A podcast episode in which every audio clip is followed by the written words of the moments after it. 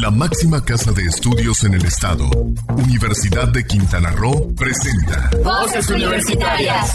Voces Universitarias, el programa radiofónico donde conocerás su oferta académica, opiniones e interacción con universitarios y público en general. Al aire, Voces Universitarias.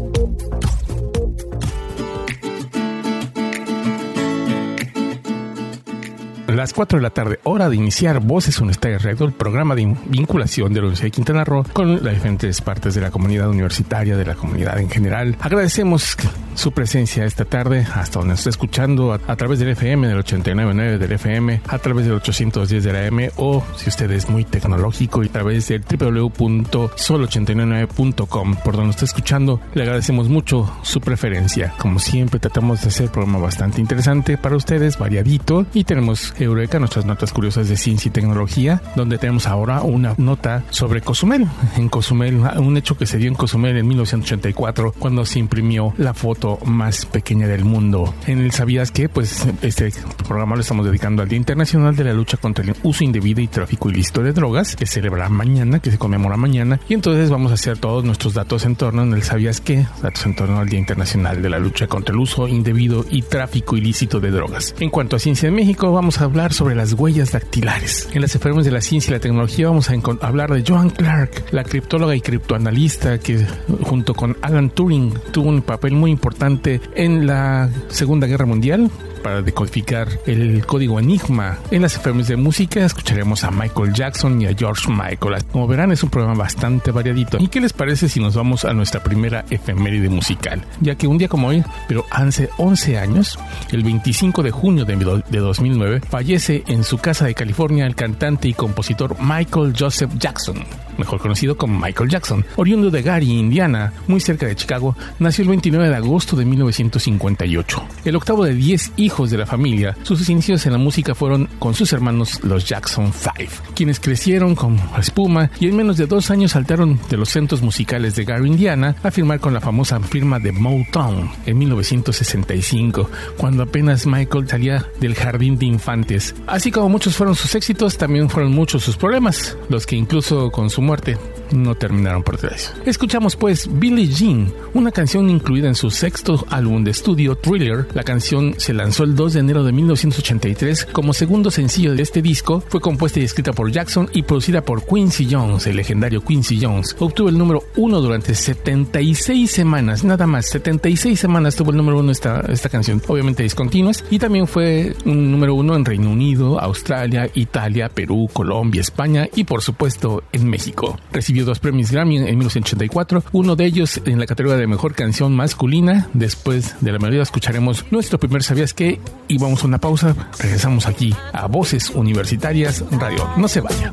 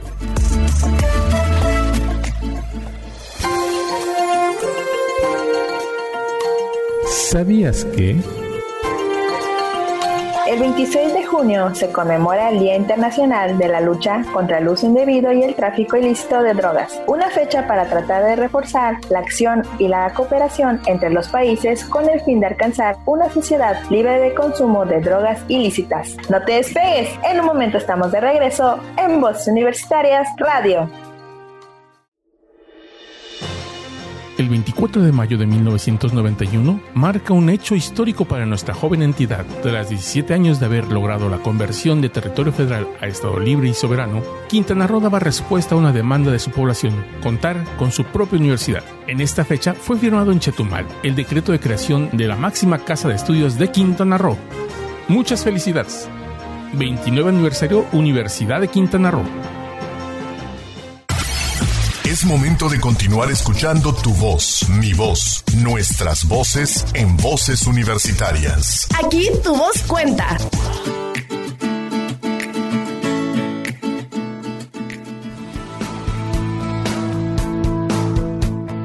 Amigos de Voces Universitarias, como cada semana tenemos una entrevista sobre el acontecer de la Universidad de Quintana Roo, sobre todo aquí del campus Cozumel. Y en esta ocasión tenemos en el micrófono al profesor Julio Enrique Romero Fuentes. Él es egresado de nosotros de lengua inglesa y aparte tiene altas horas en la docencia en diferentes instituciones y en diferentes lugares. Él es profesor de tiempo completo aquí de la Universidad de Quintana Roo y es el encargado del Centro de, Enseñanza del, Idioma, el Centro de Enseñanza del Idioma, que en el caso de Cozumel tiene por nombre Marilena Llave Nucamendi. Y pues vamos a platicar con él porque pues, ha habido muchas inquietudes sobre los cursos de inglés, qué va a pasar con las certificaciones, qué va a pasar con muchas cosas que los alumnos para pues, su titulación tienen que llevar a cabo y muchos por su propia carrera tienen que llevar sus clases normales. El Centro de, Idiomas es una herramienta básica para la formación de nuestros estudiantes porque todas las carreras tienen un nivel de inglés y una forma de perfeccionarlos y de certificarse en esos idiomas, especialmente a través del Centro de Idiomas. Profesor Julio Enrique Romero, muchísimas gracias por estar con nosotros aquí en Universitario Radio. Muy buenas tardes, Héctor. ¿Qué tal? ¿Cómo estás? Un gusto en saludarte. Buenas tardes a todos.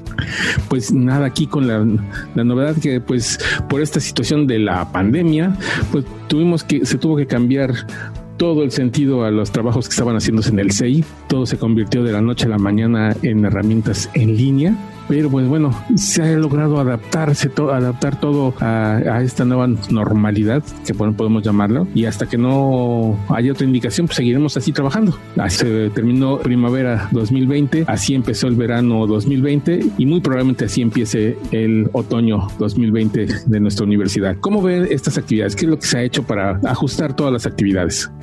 Bien, muchísimas gracias, Héctor. Eh, bueno, comparto un poco de todo el trabajo que en SEI estamos realizando. ¿va? Pues primavera obviamente nos agarra de imprevisto y creo que esto lo digo a nombre de todos, totalmente en curva. Todo el trabajo que se ha venido haciendo desde el ciclo anterior o año anterior de manera presencial, pues se vio no solamente interrumpido, sino abruptamente modificado y de una forma que no esperábamos. ¿Qué es lo que se tuvo que hacer? Bueno, prácticamente, por un lado, la universidad misma se ha encargado de capacitar a los profesores y esto abarca a todos en la universidad, no solamente a nosotros en el Centro de Enseñanza de Idiomas, eh, pero nosotros hemos tenido que adaptar esa parte de poder dar el servicio, dado que ahora el, contamos obviamente con el edificio del Centro de Enseñanza de Idiomas físico en la universidad, pero no hay obviamente acceso. Es ahora entonces el CEI el que va al estudiante a través de las clases. En esta ocasión, por ejemplo, en verano tenemos tres cursos de idioma para acreditación de nivel A2, B1 y B2. Eh, por tanto, el CEI está fungiendo como apoyo para las habilidades de comprensión lectora, para la habilidad de desarrollo de escritura y a su vez cada uno de los profesores titulares de las materias están ya complementando con lo que es el vocabulario, la gramática, hablar y escuchar. Como bien mencionabas al principio, nivel de idioma es crucial en la universidad no solamente en la carrera de lengua inglesa, sino en todas de tal manera que es incluso requisito de titulación. Por tanto, otro de los servicios en los que estamos enfocados actualmente es en la aplicación de exámenes de equivalencia para que los estudiantes de las diferentes carreras, porque cada carrera tiene un nivel en particular, pueden tener la oportunidad a distancia de continuar con sus procesos, presentar sus exámenes, obtener los resultados y de ser positivos, por supuesto que continuar con trámites de titulación, eh, tener un requisito menos pendiente, etcétera. La convocatoria concluyó precisamente la noche de ayer tenemos estudiantes, sí, de las cuatro diferentes carreras ya registrados eh, para los tres diferentes niveles que mencioné anteriormente. Y pues bueno, es algo bastante satisfactorio porque los chicos en verdad que es cierto que aunque son mayores de edad y ya son grandes y que adultos y todo, pues al final de cuentas esto nos ha pegado a todos de manera diferente y cada quien lo toma de acuerdo a su contexto y circunstancias.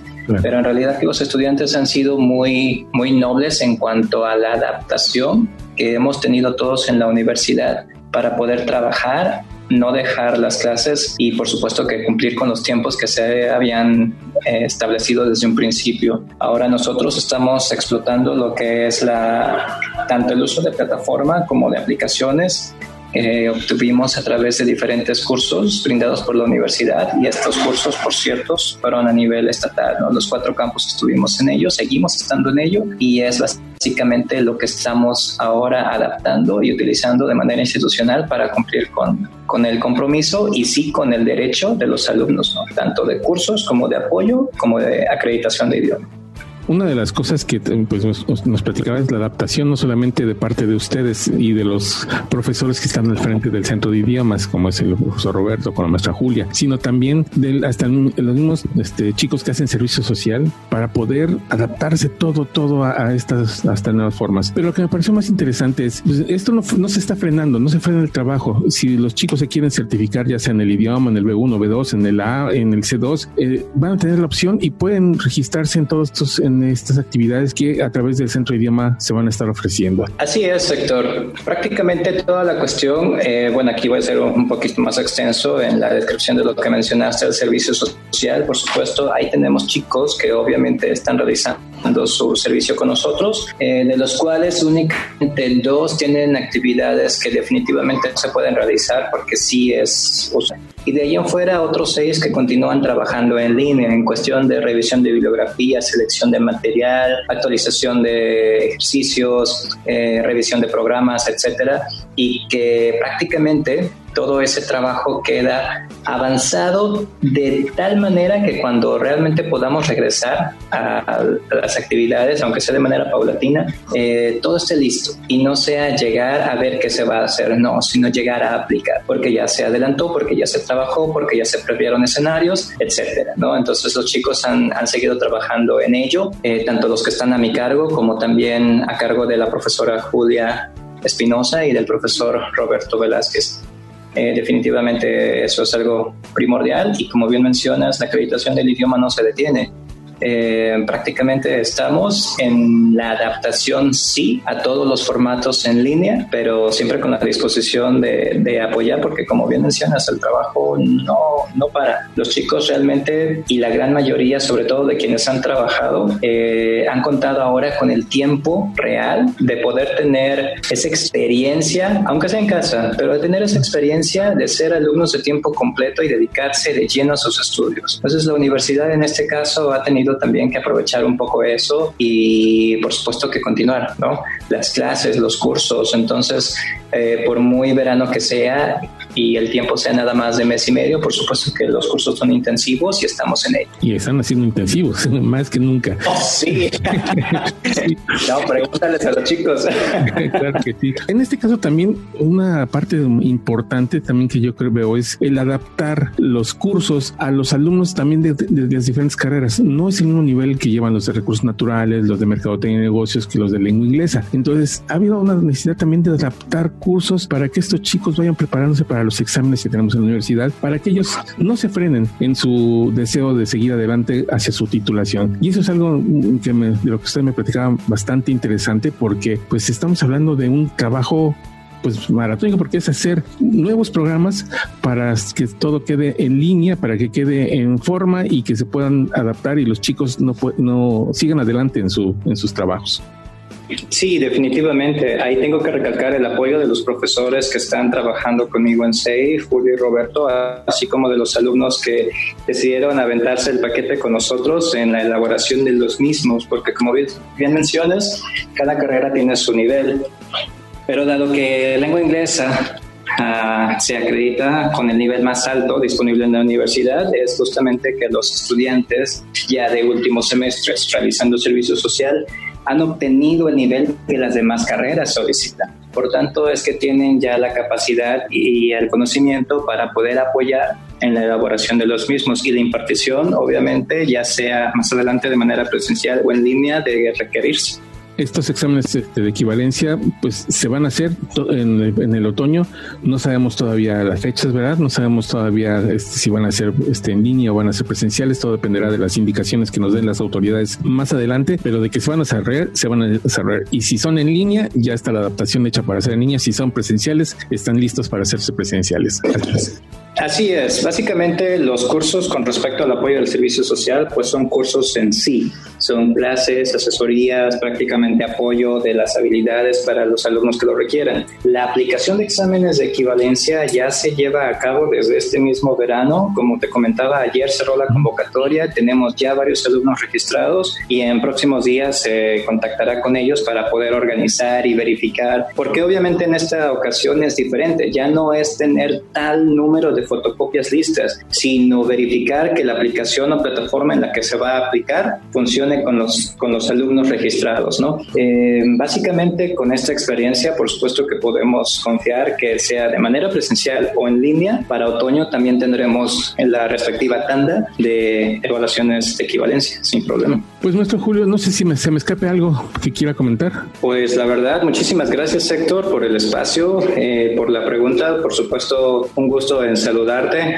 Ya nos veremos, esperemos pronto en la Universidad de Nueva Cuenta. Y pues bueno, un saludo a toda tu audiencia. Muchas gracias. Le agradecemos mucho. Pues esta es la entrevista con el maestro Julio Enrique Romero Fuentes, coordinador del Centro de Idiomas de la Universidad de Quintana Roo, aquí en la Unidad Academia de Cozumel. Le agradecemos mucho. Continuamos en Voz Universitaria Radio.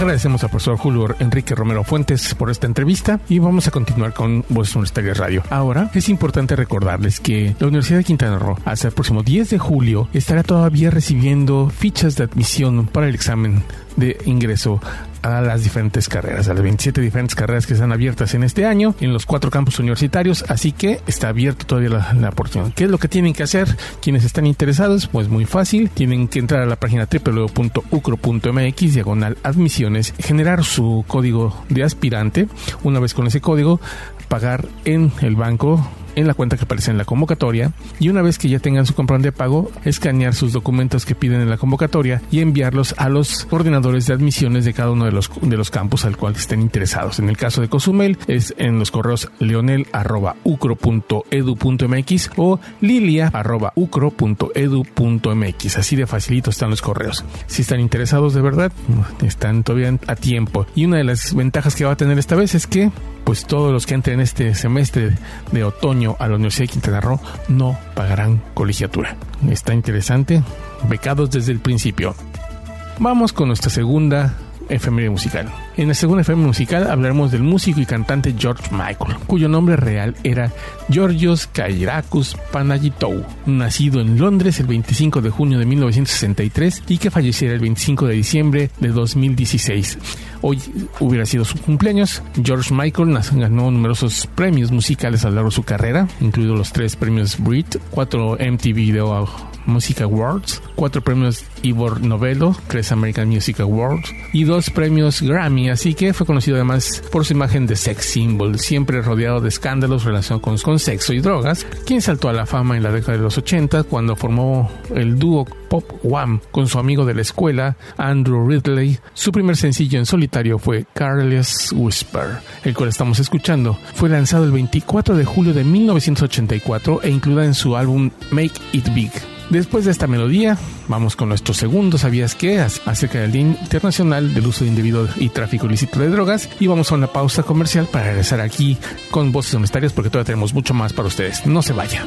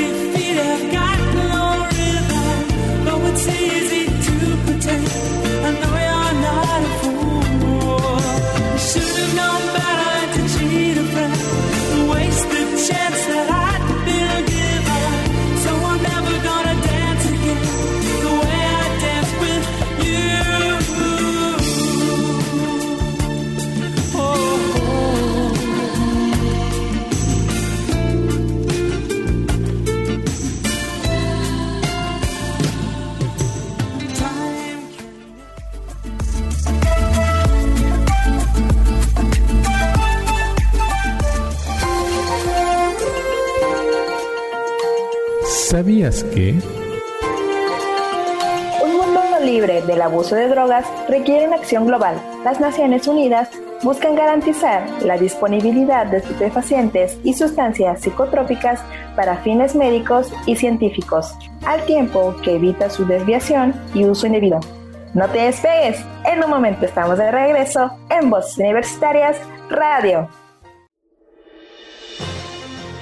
El 24 de mayo de 1991 marca un hecho histórico para nuestra joven entidad. Tras 17 años de haber logrado la conversión de territorio federal a Estado libre y soberano, Quintana Roo daba respuesta a una demanda de su población, contar con su propia universidad. En esta fecha fue firmado en Chetumal el decreto de creación de la máxima casa de estudios de Quintana Roo.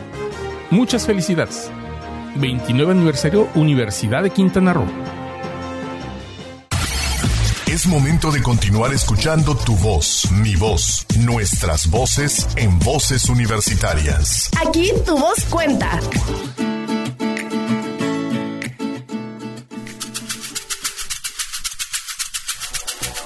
24 de junio de 1917 nace en West Norwood, Inglaterra, la criptóloga y criptoanalista Joan Clark. Joan Clark fue una estudiante brillante. Ganó una beca para estudiar matemáticas en el Newham College de Cambridge. Sin embargo, pese a que concluyó sus estudios con honores, nunca recibió el grado en matemáticas, debido a que Cambridge no concedió licenciaturas a mujeres hasta 1948. Aunque la universidad no le dio lo que tanto se merecía, uno de sus profesores, Gordon Welchman se fijó en ella y en sus habilidades matemáticas y la reclutó para trabajar en el Government Code and Cyber School.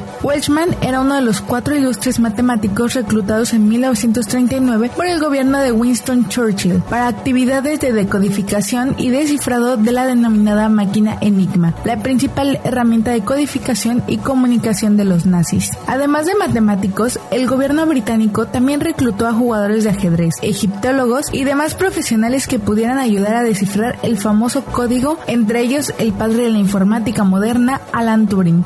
Enigma era una máquina única, impenetrable, un equipo electromecánico inventado años atrás que los nazis mejoraron y utilizaron para codificar mensajes, con billones de combinaciones, con códigos que cambiaban a diario y que eran propios de cada cuerpo militar y civil.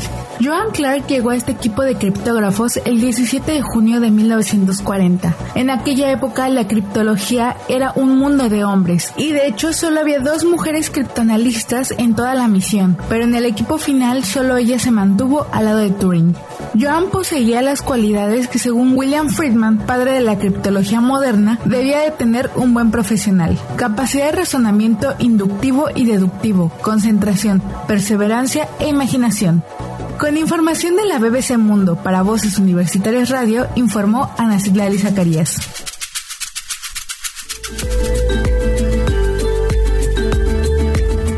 Agradecemos a Nacitla y Zacarías que haya entrado al quite porque Vanessa Manrique no pudo eh, esta vez eh, hacer su cápsula como cada semana. Ahora, ¿qué les parece si vamos con nuestra siguiente cápsula que es sobre Dímelo en inglés? Hace dos semanas que no les presentábamos estas cápsulas, pero esta vez también porque Kyoko Castañeda, con letras en radio, tampoco pudo participar esta semana debido al exceso de trabajo porque ella está en, como ustedes saben, en Zacatecas, ya está en el cierre de semestre allá. Allá sí fue más largo, se se prolongó su calendario escolar y ya se mantiene todavía en Zacatecas y tenía que entregar varios, varios trabajos esta semana, así que nos pidió oportunidad de no hacer su cápsula y con mucho gusto. No es una camisa de fuerza, así que le agradecemos muchísimo cada semana que participen, participen como voluntarios de este programa que llega a todos ustedes. Y vamos a escuchar a Jesús, a Jesús de cuarto semestre de lengua inglesa que nos va a presentar una cápsula de Dímelo en inglés sobre el cambio climático. Vamos a escucharlo y regresamos aquí a Boston Tiger Radio.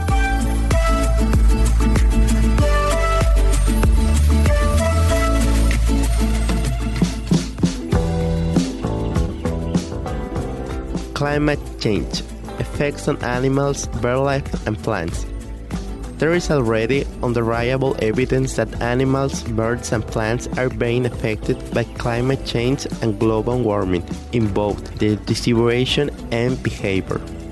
Unless greenhouse gas emissions are severely reduced, climate change could cause a quarter of land animals, birdlife, and plants to become extinct. Climate variability and change affects bird life and animals in a number of ways. Birds lay their eggs earlier in the year than usual. Plants bloom earlier and mammals are come out of hibernation sooner.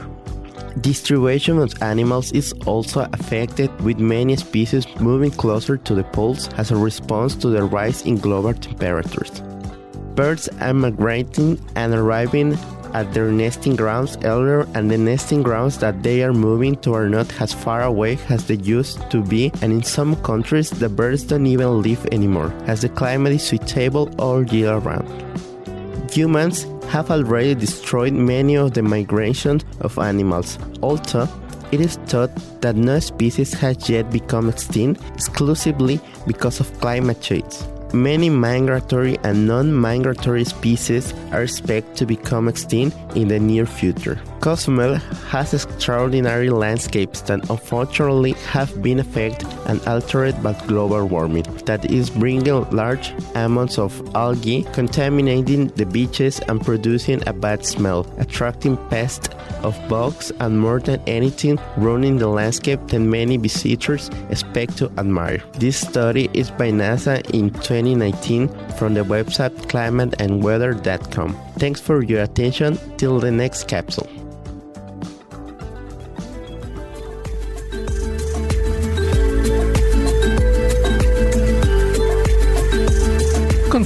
Voces Universitarias en este programa del 25 de junio de 2020. Eh, déjenme comentarles ahora que ayer tuvimos una reunión muy interesante, una reunión de trabajo para todos los chicos que quieren hacer una movilidad estudiantil. Como ustedes saben, nuestras movilidades presenciales fueron canceladas tanto para los alumnos que venían para la Universidad de Quintana Roo como para nuestros alumnos que iban a otras universidades. Sin embargo, eso no se trata de cancelar opciones, sino al contrario, dar nuevas opciones. Y hay universidades como la Universidad Autónoma de Sinaloa, la Universidad Abierta a Distancia de la hoy y entre otras instituciones que están brindando la oportunidad de tener una experiencia virtual de movilidad, es decir, participar con otros grupos, con otras opciones. Parece ser que hay más universidades que están abriéndose entre ellos, nosotros en la Universidad de Quintana Roo, y ayer tuvimos una, una reunión muy interesante, que pronto van a saber todo por las páginas de Facebook o en la página principal de la universidad respecto a esta movilidad. Ya de hecho, antier, el martes pasado, en, en la página de internet se publicó una sobre la Universidad Autónoma de Sinaloa. Ya hemos publicado la de la UNAD.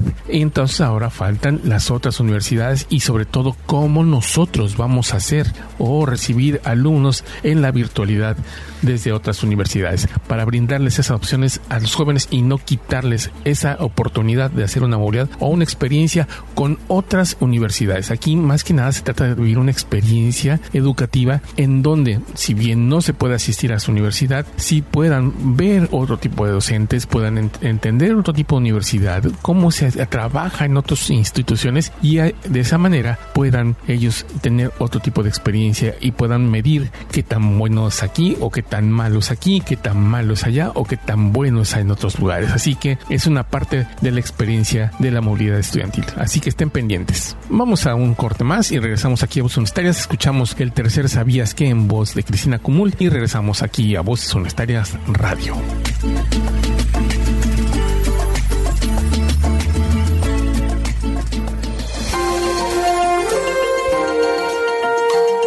¿Sabías que?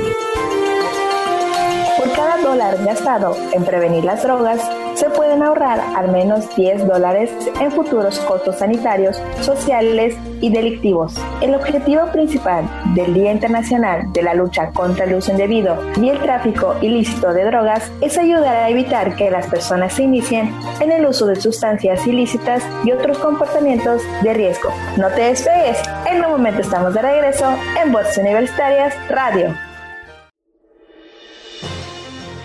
El 24 de mayo de 1991 marca un hecho histórico para nuestra joven entidad. Tras 17 años de haber logrado la conversión de territorio federal a Estado libre y soberano, Quintana Roo daba respuesta a una demanda de su población, contar con su propia universidad. En esta fecha fue firmado en Chetumal el decreto de creación de la máxima casa de estudios de Quintana Roo. Muchas felicidades. 29 aniversario Universidad de Quintana Roo. Es momento de continuar escuchando tu voz, mi voz, nuestras voces en voces universitarias. Aquí tu voz cuenta.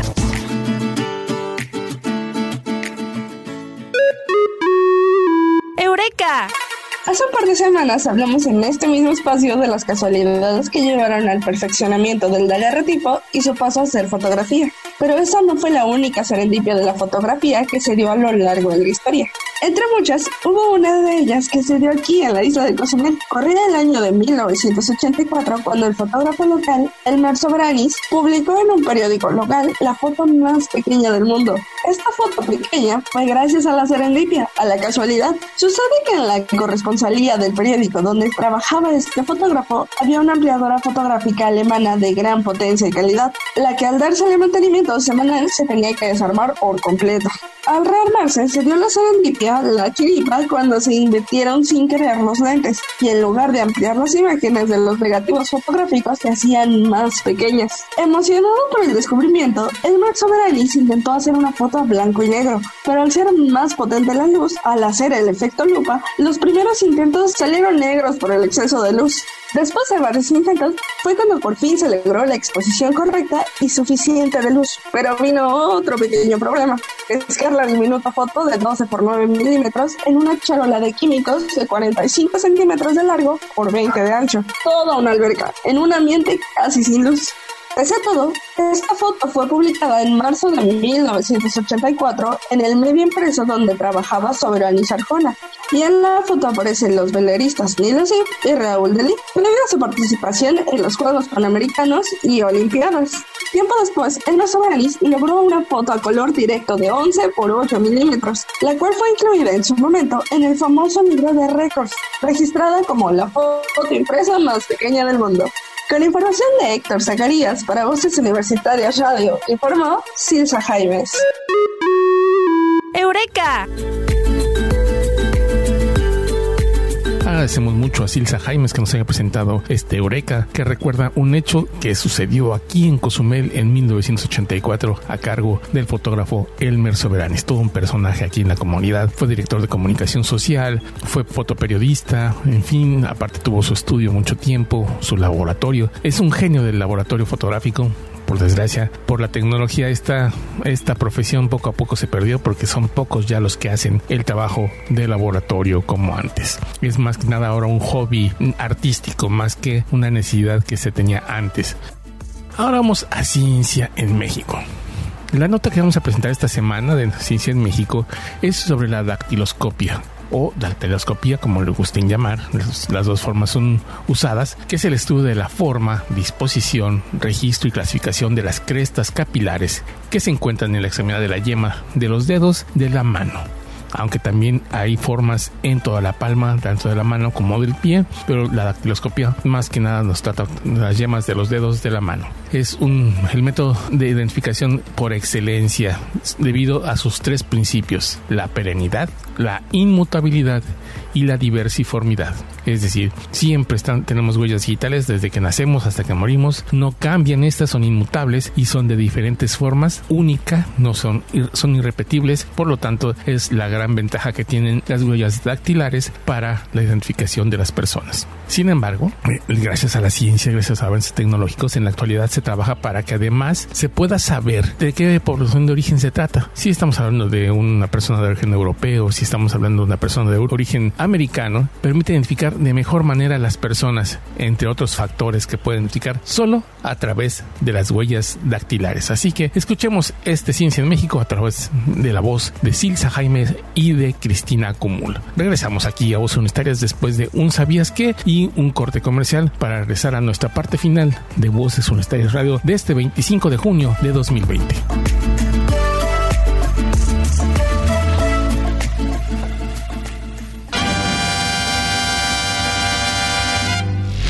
La ciencia en México. Las huellas dactilares son una característica individual que se utiliza como medio de identificación de las personas. En México, la dactiloscopia es una de las técnicas utilizadas con mayor frecuencia para el reconocimiento de personas. No obstante, es conveniente conocer las características de las huellas dactilares que predominan de acuerdo con la población de origen, es decir, según la variabilidad humana de los habitantes del mundo. Desde 2016, investigadores de la Facultad de Medicina de la UNAM impulsaron la línea de investigación Técnicas de Identificación Humana para Población Mexicana, la cual se contempla un proyecto destinado al análisis de huellas dactilares de cadáveres que son resguardados en la facultad para uso docente y de investigación.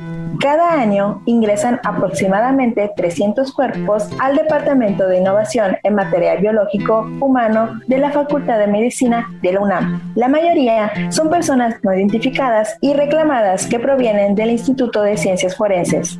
Algunos otros provienen de los centros de asistencia e integración social y otros del programa de donación de cuerpos de la UNAM. De ellos se toman muestras de huellas dactilares, moldes dentales y otras características con el fin de conocer la variabilidad biológica del esqueleto, el cuerpo, el rostro y las huellas dactilares. Lorena Valencia Caballero, profesora del Departamento de Innovación en Material Biológico Humano, detalla que actualmente han tomado impresos de huellas dactilares de 400 cadáveres encontrando que existen diferencias entre poblaciones europeas y americanas. Asimismo, se ha tenido la oportunidad de implementar algunas técnicas de restauración de huellas, ya que, en el contexto forense, en ocasiones el cuerpo no se encuentra en condiciones óptimas para recuperar las huellas dactilares porque puede ser momificado, en avanzado estado de descomposición, deshidratación, entre otros. En estos casos lo que hacemos es rehidratar el tejido que en el argot forense se denomina pulplejos con una serie de líquidos cuya patente está en trámite. El procedimiento consiste en introducir la mano de la persona en los líquidos para que comience a hidratarse y posteriormente se toma la huella dactilar. Antiguamente, para poder obtener las huellas se inyectaba agua o glicerina para darles volumen. La técnica de identificación y análisis de huellas dactilares ha avanzado. Anteriormente, con solo realizar el análisis de la ficha dactilar, se establecía el patrón de la figura que presentaba la huella dactilar y se hacía una comparación con huellas dactilares de alguna credencial o documento oficial. Hoy, desde el punto de vista forense, señala el especialista, se están llevando a cabo otro tipo de investigaciones que con las técnicas recientes permiten observar a detalle no solo la huella dactilar, sino también los poros y el número de crestas, que alternando con surcos forman los variadísimos dibujos visibles en las palmas de las manos, dedos y las plantas de los pies. Lo que se hace es dividir la huella dactilar de cada uno de los dedos en cuadrantes y a partir de eso se traza una línea vertical y otra horizontal para tomar las características y se realizan clasificaciones dependiendo de los surcos particulares que se vayan encontrando. Se trata del método identificativo por excelencia debido a sus tres principios, perenidad, inmutabilidad y diversiformidad. Se le llama principio de perenidad en las huellas porque las tenemos desde el nacimiento hasta que morimos. Son inmutables ya que nunca cambian y son diversiformes ya que las huellas poseen un sistema de dactilar individual y con características y formas únicas. Con información de Ciencia UNAM para Voces Universitarias Radio, informaron Ciencia Jaimes y Cristina Kumur.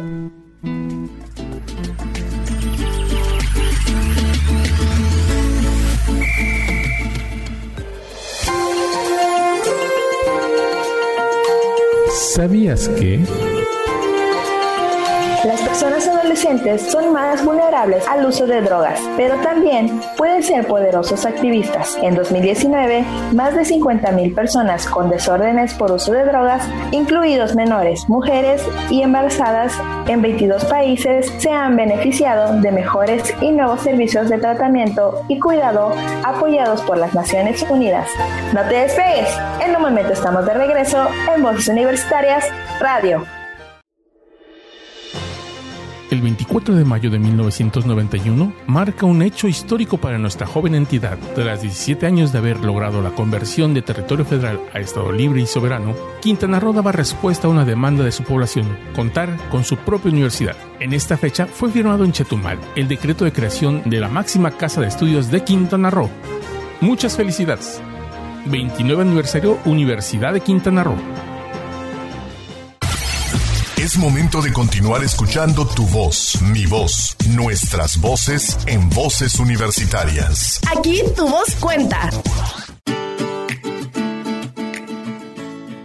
Regresamos a Voces Universitarias en la parte final de nuestro programa, en donde les tenemos los anuncios de diferentes actividades que tendremos, diferentes cursos y talleres que habrá en línea y de los cuales nuestros alumnos o el público en general se pueden sumar. Así que vamos a empezar con la invitación de la División de Ciencias Sociales y Económico-Administrativas del Centro de Estudios Interculturales al curso virtual de Maya Básico, que será impartido por la maestra Mariana Cruz y por el maestro Wilber Gabriel Ucán. Este curso está dirigido para los cuatro campus universitarios y el curso tendrá un valor curricular. Son 10 horas de sesiones virtuales, 10 horas de trabajo independiente y se empezará a dar el próximo 14 y 15 de julio y el 16 y 17 de julio. Son las sesiones que se tendrán. Si quieren mayores informes, pueden comunicarse a los correos mcruz.ucro.edu.mx o yesenia.ucro.edu.mx.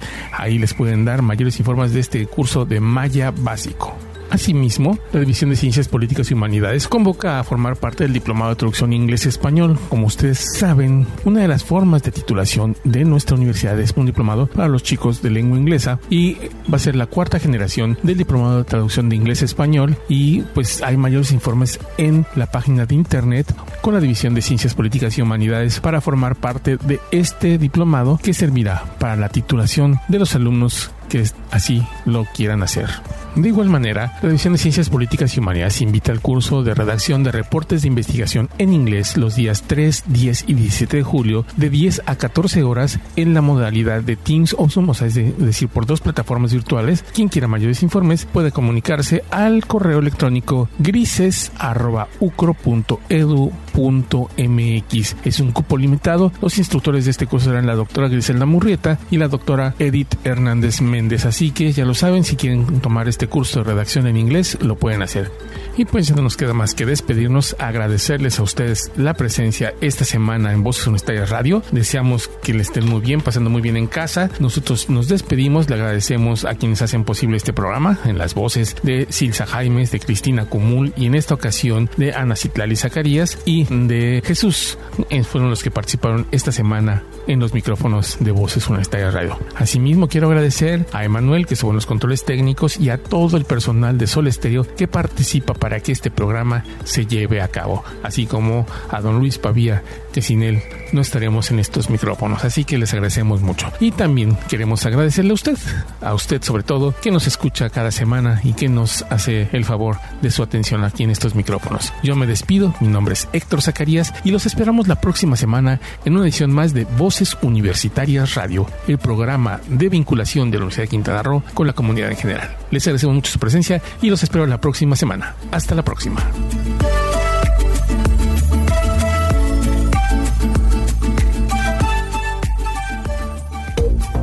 La máxima casa de estudios en el estado presentó Voces Universitarias. Información académica, cultural y deportiva. Voces Universitarias. El espacio académico para gente como tú.